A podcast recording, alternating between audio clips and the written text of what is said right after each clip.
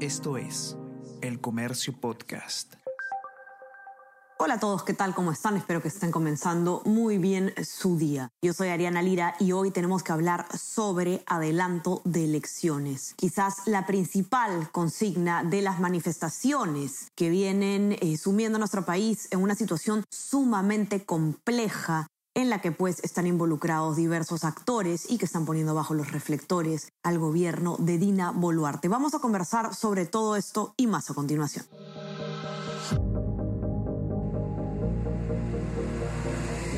Tenemos que hablar con Ariana Lira.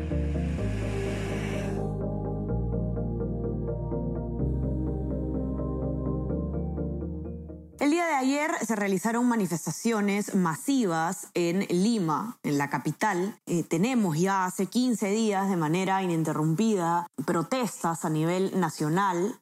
Se hizo pues una pausa antes de ello por fiestas de fin de año. Ya sabemos que estas manifestaciones han comenzado eh, a partir de eh, que asumió la presidencia de Dina Boluarte, luego de que eh, Pedro Castillo sea vacado tras dar un golpe de Estado. Y desde entonces estamos pues sumidos, como decíamos, en una situación absolutamente inédita y compleja en el país, que ha tenido además como saldo y eso lo sabemos todos, la muerte de más de 50 peruanos que han fallecido en circunstancias que aún no están del todo aclaradas, que las autoridades no han podido brindarnos una respuesta. Y lo más triste de todo es que la cifra podría seguir aumentando. Ayer, eh, al momento del cierre de, de la grabación de este podcast, se había registrado la muerte de un compatriota arequipeño en las protestas. Hasta la noche de ayer, eh, la situación en la capital había sido eh, eh, bastante movida en algunos puntos. Sabemos que quizá el principal incidente, repito, hasta el momento que se ha grabado este episodio de Tenemos que hablar, fue el incendio de un edificio en el cercado de Lima, cerca a la Plaza San Martín, para ser específicos, en la cuadra 11 del Girón Carabaya todos hemos estado pues pegados, atentos a, las noticias, a qué es lo que está pasando, a cómo se han desarrollado las manifestaciones. Ha hablado también Dina Boluarte, como ustedes recordarán, ha, dado un mensaje a la nación en el cual ella ha empezado por felicitar a las fuerzas del orden y definitivamente ha causado también el rechazo de los manifestantes, el tono del mensaje. Pero eh, la demanda, bueno, una de las demandas sigue siendo la misma, del adelanto de elecciones. Por supuesto que hay otras que se están eh, solicitando, que son de carácter ilegal, como la liberación de Pedro Castillo, que, eh, bueno, él está cumpliendo una prisión preventiva que ha sido otorgada por el Poder Judicial siguiendo todo el debido proceso. Y se, ha pedido también el cierre del Congreso, lo cual, como sabemos, es absolutamente ilegal e inconstitucional. La demanda que se puede canalizar y sobre la que existe consenso, vamos a decirlo de alguna manera, es la de adelanto de elecciones. La pregunta es, ¿en qué está este, este pedido? ¿Cuál es la situación actual? Ustedes recordarán que se eh, votó en una primera eh, votación, una primera deliberación a favor en el Pleno del Congreso eh, de adelantar las elecciones para el año 2024. Sin embargo, ¿qué pasa? Que eh, para aprobarse eh, este adelanto de elecciones se tiene que tramitar como una reforma de constitución y para ello lo que dicta la ley o el procedimiento legal es que se tiene que aprobar en dos legislaturas. Se ha aprobado pues ya en la primera y falta que se apruebe en la segunda. Ahora, podríamos tener problemas en este sentido porque a pesar de que se alcanzaron los votos en un primer momento, la segunda votación para este pedido podría estar en riesgo. Y así lo cuenta René Subieta en su informe, quien no nos ha podido acompañar lamentablemente, pero vamos a comentar un poco qué es lo que, se, eh, lo que, lo que él ha reportado, lo que él ha encontrado, porque ha conversado con varios congresistas que en un primer momento se mostraron a favor de esta eh, de este adelanto en el 2024 y que ahora pues estarían dudando un poco su voto a favor en la segunda votación. Cuenta René que principalmente las dudas vienen de eh, las bancadas de izquierda. En, la primera votación, los votos del bloque de izquierda definitivamente fueron clave para que se apruebe eh, en diciembre el adelanto de elecciones abril del 2024. Es un, es un bloque numeroso que además eh, incluye distintas bancadas, ¿no? Bloque magisterial, Cambio Democrático, Perú Bicentenario, Perú Democrático, que son todas las bancadas que han ido surgiendo básicamente a raíz de la desintegración de lo que fue Perú Libre, ¿no? Que se ha quedado eh, ha quedado reducido a su mínima expresión, digamos, la bancada que alguna vez fue la oficialista. Estas eh, bancadas votaron en, gran medida a favor del adelanto de elecciones abril del 2024, del diciembre pasado, pero eh, hoy no comprometen del todo su apoyo para esta segunda votación, cuenta René. ¿Por qué? Básicamente por dos motivos. El primero, porque creen que se tiene que incluir dentro de esta reforma también un referéndum para votar eh, sobre la instalación de una asamblea constituyente que vaya a redactar una nueva constitución. Y por otro lado, porque están algunos exigiendo que se acelere aún más el adelanto de elecciones a través de la renuncia de Dina Boluarte a la presidencia. Algunos ejemplos de congresistas que conversaron con René. Edgar Tello, él es del bloque magisterial, que es eh, pues esta facción que surge eh, de Perú Libre, ¿no? que,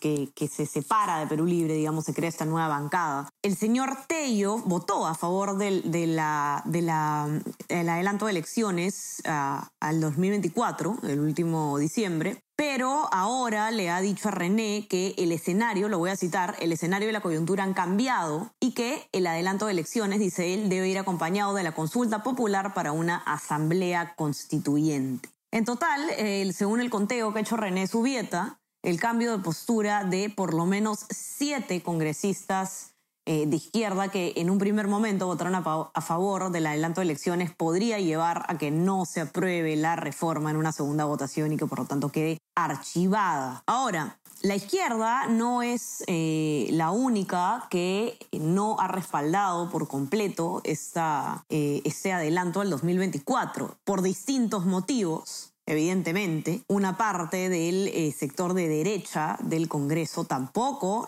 eh, no respaldó siquiera en la primera votación esta propuesta y estamos hablando específicamente de renovación popular. Y digo que por distintos motivos, porque eh, evidentemente Renovación Popular no estaba de acuerdo con un adelanto de elecciones, eh, pero no porque este sea muy tardío, eh, porque ese es, básicamente lo, que había ocurrido en el sector de izquierda, ¿no? Que algunos decían, no, es mucho tiempo, 2024, hagámoslo 2023. O el otro motivo, ¿no? No voy a votar a favor de esto porque no incluye un referéndum para una asamblea constituyente. Los motivos de Renovación Popular eran distintos. Simplemente ellos no están de acuerdo con que se adelante eh, las elecciones, punto. ¿No? Porque em, consideraban que lo que debía ocurrir es que Diana Boluarte termine su mandato con normalidad. Y por ello la bancada votó dividida en esta primera votación.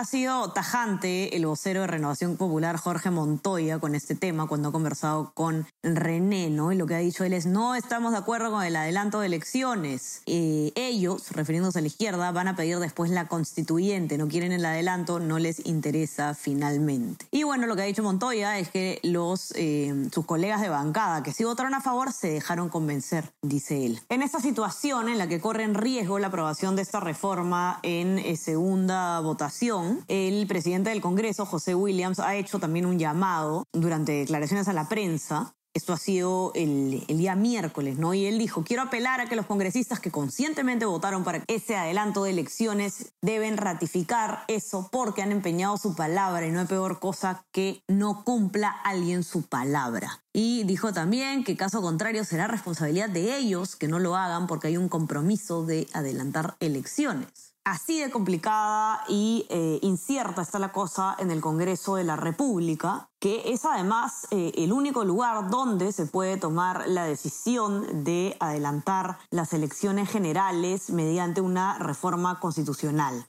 Tenemos que poner el foco en lo que pasa en el Congreso, no solamente en lo que sucede en el gobierno, que por supuesto tiene eh, en este momento los, reflectores puestos encima a raíz de el manejo que se está teniendo de las protestas a raíz de todas las manifestaciones que están ocurriendo a nivel nacional, donde el Ministerio del Interior, la policía, evidentemente tienen un rol eh, protagónico, pero no debemos olvidarnos de lo que está pasando también en el Parlamento, que es finalmente donde se va a ejecutar o no lo que está demandando la población en un extremo, por supuesto. No todo lo que está demandando, eh, todos los sectores que están manifestando, que por supuesto no, no es solo uno, se va a aprobar en el Congreso. No se puede, eh, el Congreso no puede aprobar la, renuncia de Dina Boluarte, el Congreso no puede autocerrarse, evidentemente, ni tampoco lo puede cerrar la presidenta, eh, y, muchísimo menos puede liberar a Pedro Castillo. Lo que sí puede hacer el Congreso es asegurar un adelanto de elecciones mediante esta segunda votación que está pendiente. Vamos a ver qué ocurre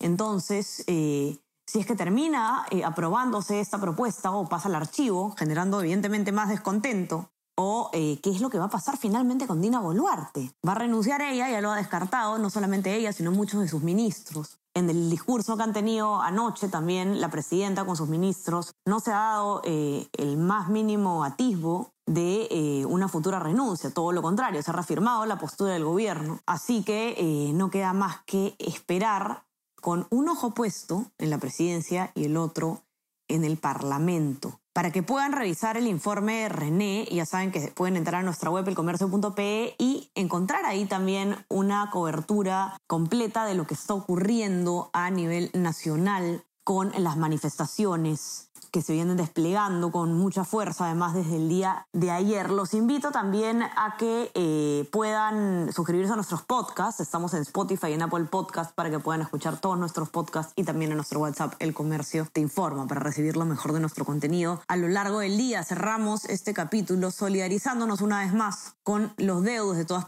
aquellas personas que han perdido la vida en este lamentable contexto en el que nos encontramos y esperamos que en nuestro país llegue a una de la manera más pronta posible. Manténganse conectados con toda la información y estamos encontrándonos nuevamente el día lunes. Conversamos. Chao, chao.